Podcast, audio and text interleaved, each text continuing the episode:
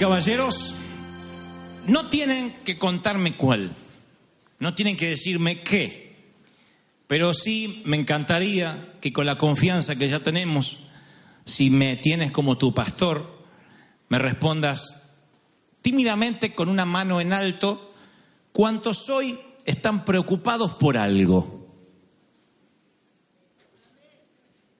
¡Apa! Capaz que no se entendió la pregunta. ¿Notaron que todos estamos preocupados por algo siempre? Estamos preocupados por algo que no se resuelve. Yo no sé cuál puede que sea tu preocupación. Hay preocupaciones constantes, no sé, fracasar en público, perder el empleo, temor a quedarte solo, ah, a que te deporten, a una enfermedad incurable. Todos tenemos una preocupación constante y encima las que se van agregando luego en la vida cotidiana, en el andar, en el devenir de todos los días. Esa preocupación, como la palabra lo dice, es una preocupación. En vez de ocuparte, cuando tengas que enfrentar el problema, te estás preocupando, ocupándote antes de tiempo. Si te preocupas o te ocupas antes del tiempo que tengas que enfrentar la situación, estás robándole energías al hoy. Estás quitando gigas mentales que podrías dedicar a lo que Dios quiere decirte hoy.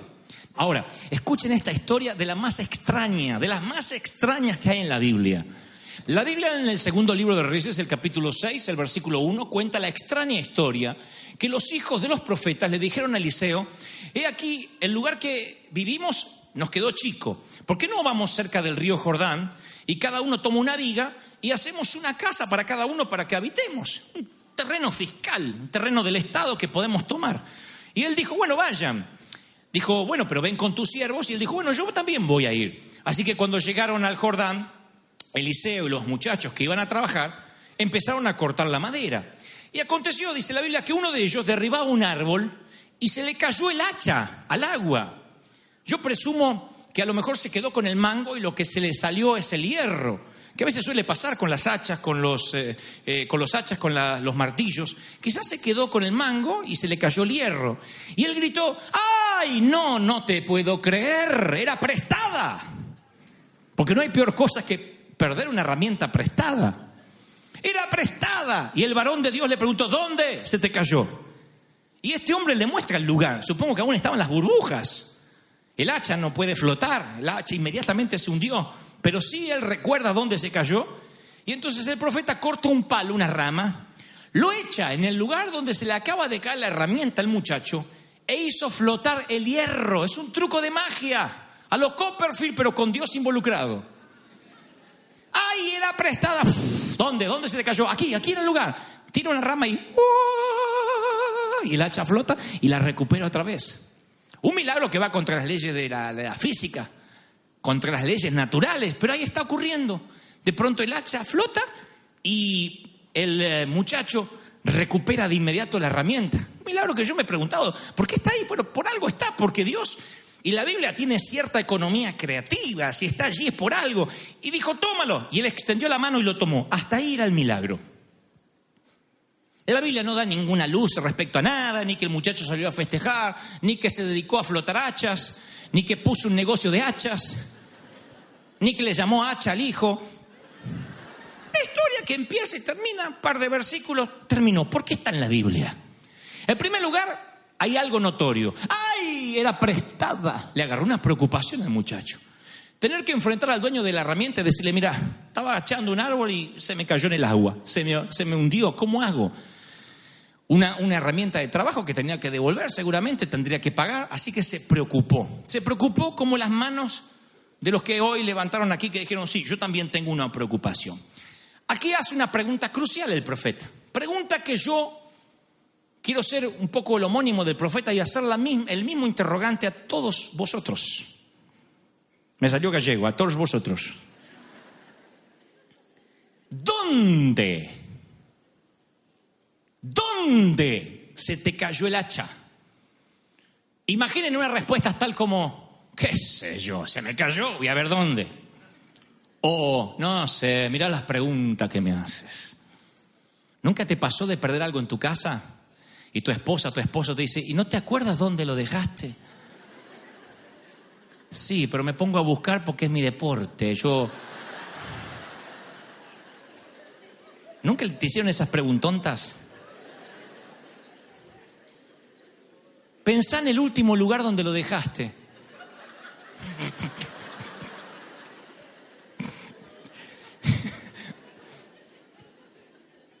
Imagina que ¿dónde se te cayó el hacha? ¿Qué sé yo? Se me cayó y me puse a preocupar. ¿Qué voy a andar pensando dónde se me cayó el hacha? La pregunta no es tan importante como la respuesta del obrero. Aquí, aquí, sé exactamente dónde perdí mi herramienta. Yo estoy seguro. Pueden coincidir de inmediato o les tomará unos minutos más, pero sé que hay un común denominador en esto. Todos los que estamos preocupados por algo, esa preocupación comenzó en un clic, en un momento. Eso no fue, no naciste preocupado. Mi mamá decía, yo nací preocupada. No, hay momentos donde nos preocupamos. Tiene que ver, claro, con el problema que te sucedió. Pero ¿cuándo fue el momento donde perdiste la fe y empezaste a preocuparte? Dejaste de ocuparte y te empezaste a preocupar. Hubo un momento donde se te perdió el hacha. Quizás fue aquella compra o ese negocio que te empezó a robar la paz. Hay momentos que te metes a hacer algo que Dios no te mandó a hacer y a partir de ahí, bienvenida preocupación y te agarra una angustia acá que no se te va hasta que no cierres el negocio o hasta que no eches al socio, porque a veces se te sube un Jonás en la barca y ese Jonás te empieza a hundir la embarcación por más buenas intenciones que tenga. Y hasta que no lo tires a Jonás de la barca, la preocupación no se te va. Se los digo como pastor. Yo he tenido a Jonás encima de la barca y nada resultaba, nada, nada funcionaba, todo era negativo, todo todo, todo. Yo quería que hiciera sol, llovía, todo, todo. Fabricaba sombreros, nacían los chicos sin cabeza, todo. Entonces yo decía, ¿por qué? ¿Por qué? ¿Por qué tengo esta preocupación? Entonces tuve que retrotraerme. ¿Dónde fue que tomé una mala decisión? Y de ahí empezó el efecto dominó de la preocupación, donde no perdí el hacha, pero perdí la mente. Perdí gigas de la mente. La mente es como una computadora. Si se te ocupa con cosas que todavía no ocurrieron, pero estás preocupado por resolver, le quitas memoria al presente, a lo que Dios quiere darte hoy. Por eso el Señor dice, basta el día, hoy con su afán. No te preocupes porque no vas a crecer, aunque te afanes, no vas a agregar un codo a tu estatura. Pero si estás preocupado de manera tal que no puedes pensar, estás robándote energía, no puedes crear, Dios no te puede hablar, no puedes ser productivo. A veces es por haber confundido prioridades, a veces una mala decisión, eh, el moverte donde Dios no, te dijo que no te movieras. ¿Cuánta gente dice, lo importante es congregarse, todos los pastores son iguales y en toda iglesia se sirve al Señor? Y es una verdad, claro. El problema es dónde Dios te plantó. Porque si te mueves de donde Dios te plantó, yo no quiero estar en tus zapatos, porque vas a vivir preocupado, porque estás en un sitio al cual no perteneces. No hay mejor cosa que la sensación de hogar, que la sensación de decir, este es mi lugar, esta es la persona con quien yo quiero estar. Cuando estás en el lugar equivocado, con las personas incorrectas, te roba la paz, el hacha se te cae y no puedes seguir trabajando, dejas de ser productivo. Yo suelo decir siempre que no, no lo, los certificados de defunción no siempre coinciden con la fecha en que la persona murió. A veces el corazón dejó de latir en esta fecha que dice el certificado de defunción, pero él murió 30 años antes, cuando sus sueños murieron, cuando sus visiones caducaron, cuando empezó la ley de entropía, cuando se empezó a herrumbrar todo lo que Dios tenía para con él, porque se le cayó el hacha. ¿Cuántas personas hay que por un desengaño amoroso pierden la mente? Y no hablo de que quedan dementes o, o quedan con una capacidad especial, sino que pierden el enfoque. ¿Cuántos hay que a partir de un pecado, a partir de un tropiezo, no se pudieron levantar más? Y Dios dice, yo te quiero perdonar, Sonso. Yo te quiero perdonar porque mi sangre es abundante y es fiel y soy fiel para perdonarte. Yo morí en la cruz por los pecados que hiciste, lo que estás haciendo y los que yo sabía que ibas a hacer. Y nosotros no nos perdonamos, no podemos quitarnos eso de la cabeza a tal punto que perdemos la mente. Recuerden lo que yo les prediqué hace unas semanas atrás acerca de que cuando Pedro niega a Jesús, el gallo cantó. Yo decía que él debería sentir, cada vez que sentía el gallo a la mañana, ¿qué, le traería un remordimiento, una culpa atroz. Era el despertador del campo. Y cada mañana al rayar el alba había un sentir de culpa. ¿Qué hizo el Señor? Resucitó. Y al tercer día va a hacerle un desayuno a Pedro y al rayar el alba le dice, me amas, me amas, me amas, tres veces, una por cada traición. Y cada vez que Pedro le respondió, el Señor lo comisionó, apacienta mis corderos, apacienta mis corderos, apacienta mis corderos. ¿Cuándo le hace esa pregunta? Al rayar el alba. Y aunque la Biblia no lo dice, yo me atrevo a creer que mientras que Jesús le decía, apacienta mis corderos, y lo comisionaba, se escuchaba otro, ¿qué, y a partir de ahí Pedro, cada vez que escuchaba el gallo, ya no lo relacionaba con la traición, sino que lo relacionaba con la comisión. Te voy a bendecir, te voy a usar, te perdoné, te bendigo. Ahora, tú decides si tu gallo te hace perder la mente y no puedes trabajar más porque te quedas con el manguito. O tú decides si esa pérdida de la herramienta Dios la utiliza para reasignarte, para darte un nuevo propósito en la vida. Tú decides, porque hay gente que va con la mente perdida. Puedes enviudar porque tu cónyuge se adelantó en el camino a la eternidad, pero no te da derecho a estar muerto en vida. Puedes que Dios no lo permita, que Dios no permita nunca que tengas que ver partir a un hijo, pero tampoco el dolor puede permitirte que te quedes a un costado del camino y que pierdas la mente. Tienes que recuperar el hacha. Y no sé si fue en ese funeral, en esa traición, en ese negocio, en ese cambio de iglesia o en ese cambio de país. Pero si no recuperas tu mente, tu hacha, no hay nada que drene más la unción que cuando te desenfocas por cualquier cosa, tonterías o cosas graves. La mente debe estar lo más limpia posible para que Dios pueda usarla, para que Dios pueda usar tus capacidades, como una computadora. Y cuando se llena de preocupaciones, cuando se carga la memoria, no puedes pensar, no puedes oír a Dios. Tienes que acallar tu mundo interior y hay tantas voces que no puedes escuchar a Dios. Y Dios te está hablando y tú no lo puedes oír porque estás tan preocupado. Me ha pasado, yo estuve en esa estación de la vida, yo sé lo que es estar en la sala fría de un hospital, en la sala de espera y no tener ganas de orar. Predicador que te diga, yo nunca abandoné la oración, aleluya, es un embustero, no lo escuches. Todos pasamos por la época en que no tenemos ganas de orar. Y tú dices, es cuando más debería orar. No tenemos ganas de orar. ¿Y saben por qué? Porque hay un montón de voces diciendo, se va a morir, se va a complicar, de esta no sale. ¿Viste lo que dijo el médico? Está empeorando, la metástasis aumenta, el cáncer sigue ahí, el tumor no se va, de esta no sale, en tu comadre no salió, aquel se murió, está en tu sangre. Hay tantas voces que no puedes oír. Entonces oras y dice Señor Jesús, te pido, lo único que hace es llorar. Pero dice esta oración ni llegó, claro, sí. Es como un teléfono donde solo puedes hablar, pero no puedes oír.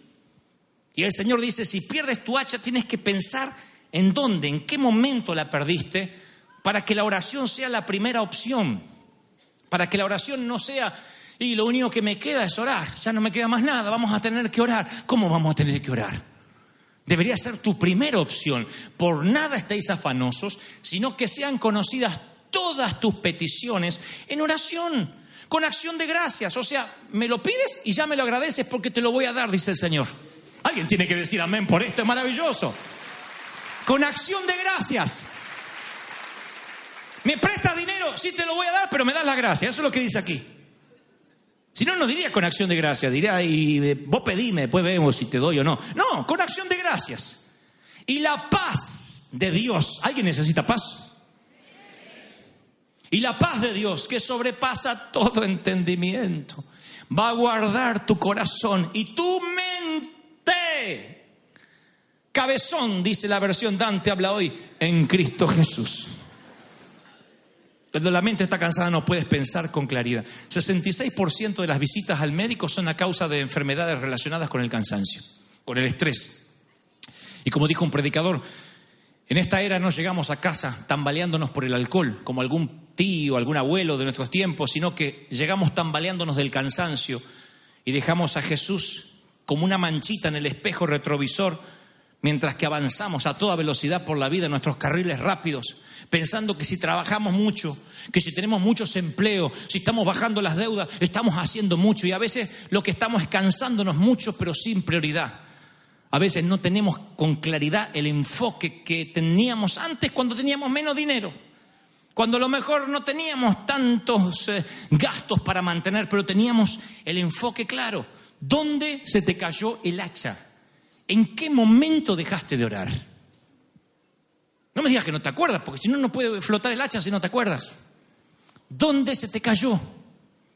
¿En qué momento de tu vida te bifurcaste? Como que las ruedas se te desalinearon y te fuiste al costado de la banquina y a partir de ahí la preocupación se instaló como un intruso en la mesa de tu hogar y nunca más se fue. No deberías estar preocupado. No preocupado. Ocupado, sí, hay que trabajar, hay que esforzarse, pero preocupado. ¿Por qué? Es que va a salir mal. ¿Quién dijo? Dios y tú son mayoría. No vas, si Dios está en tu barco, la tormenta no va a hacer que naufrague. La Biblia dice, no te preocupes por tu vida, ni que vas a comer, ni que vas a beber. Aniquila las preocupaciones. Sé un aniquilador de problemas, como dije una vez. O alguien le pica un mosquito y dice, me está picando. Me voy a preocupar un rato y después lo voy a matar. Se eliminan. Se eliminan de manera, de manera que, que la preocupación tenga el lugar que corresponde. No den por la preocupación más de lo que la preocupación vale.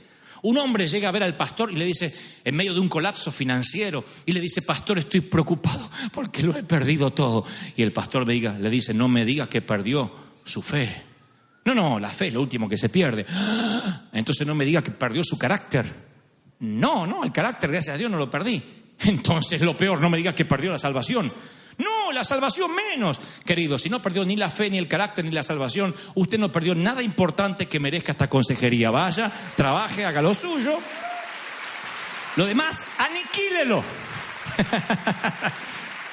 Oigan esto, de las cosas que te preocupas, 40%, poquito menos de la mitad, nunca va a pasar.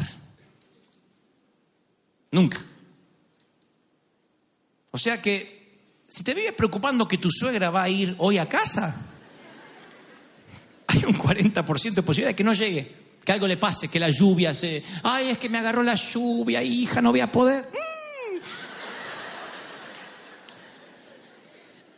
30% tiene que ver con hechos inmodificables del pasado. Ustedes dicen, ¿y hay gente que se preocupa por lo que pasó? Eh, ¿Por qué hice? ¿Y por qué no dije? ¿Y por qué lo hice? ¿Y por qué no lo me apuré? ¿Y por qué me apuré? ¿Y por qué le dije que sí? ¿Por qué le dije que no? ¿Por qué no lo ahorqué? ¿Por qué lo dejé de ahorcar? 12% tiene que ver con opiniones de los demás que no puedes controlar. Por más que te preocupe, lo que van a decir de ti lo van a decir igual. 10%, 10% se centra en la salud personal. Pero eso, empeora tu situación, porque si te preocupas te hace peor.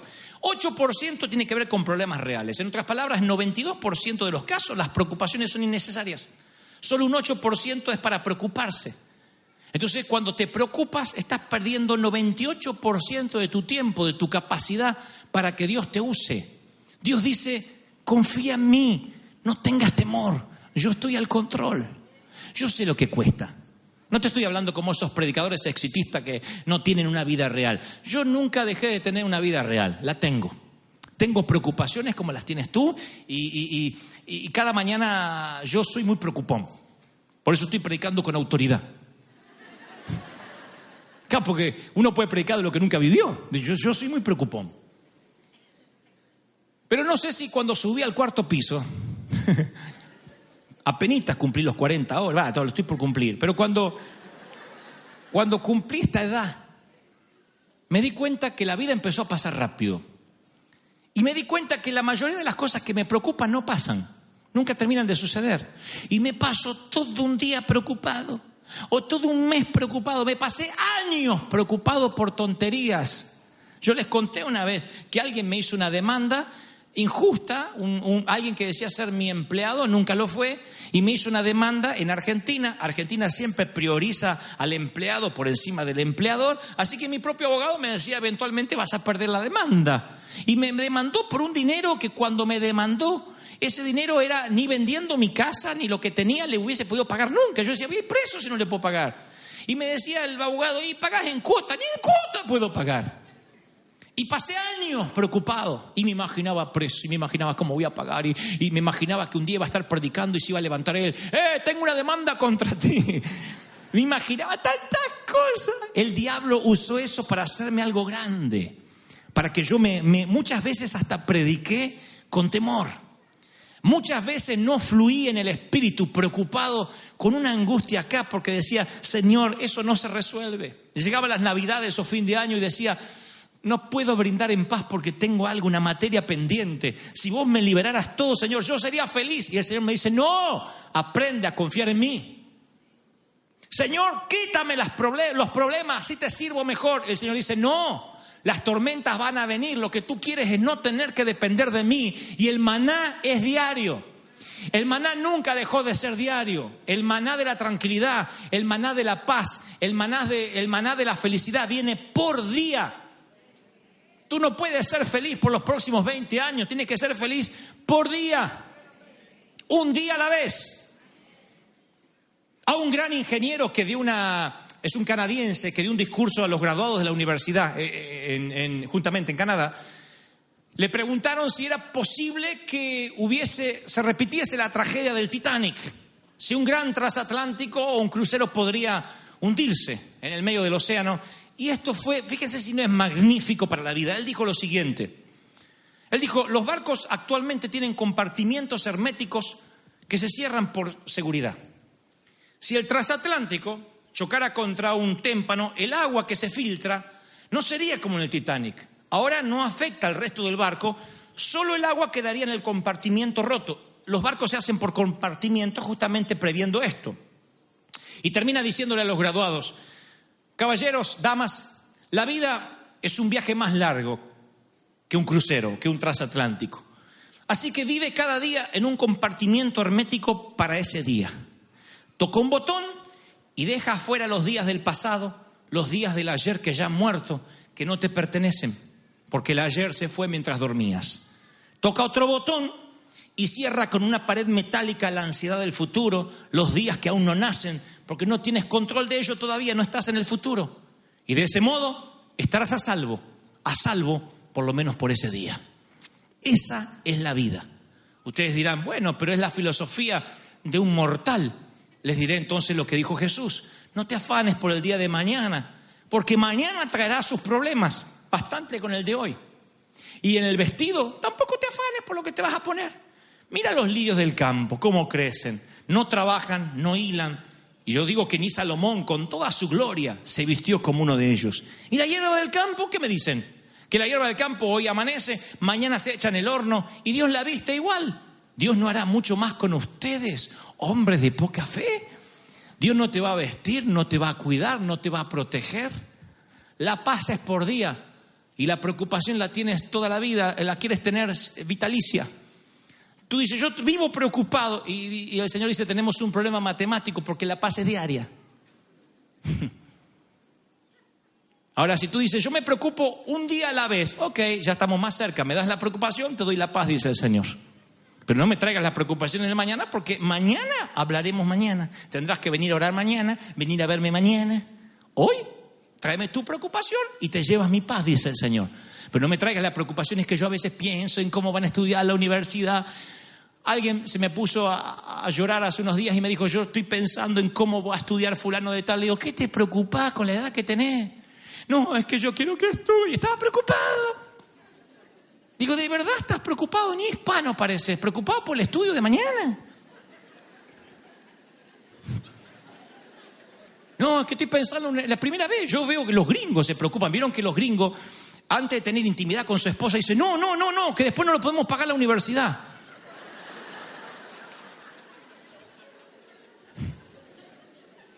Ese es su control prenatal.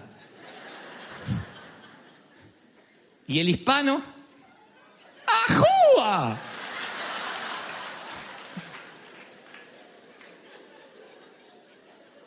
Dios proveerá. ¿O no? Bueno, lleven esto. Amén, dijo una hermana. Gloria a Dios. Déjela respirar, querido. Pero miren, esta misma filosofía lleva a la vida diaria. ¿Por qué preocuparte? ¿Por qué? No, esto no significa vivir, insisto, sin una estrategia de vida. Necesitas una estrategia de vida, necesitas un norte, una brújula. Pero aún así el que navega todos los días sabe que tiene que navegar hoy, no preocuparse por mañana. El Señor dice, si tú confías en mí todos los días, Israel, no te faltará el maná.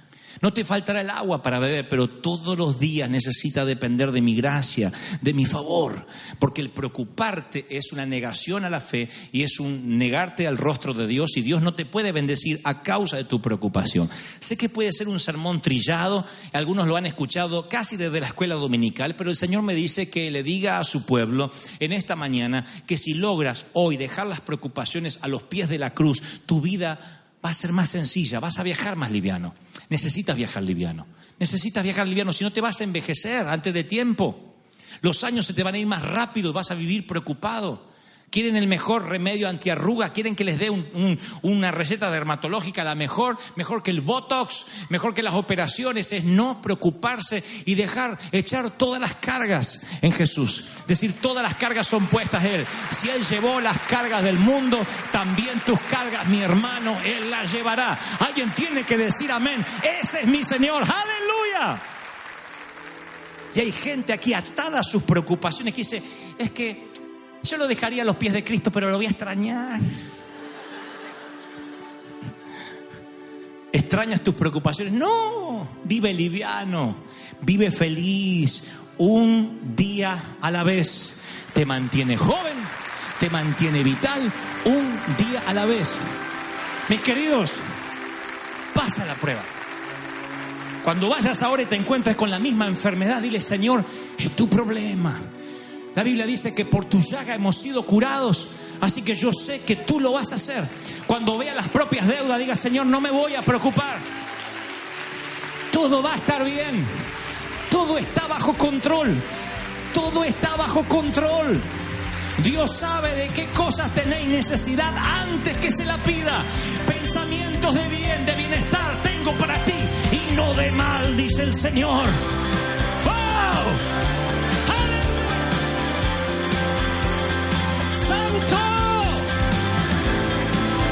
sonrío.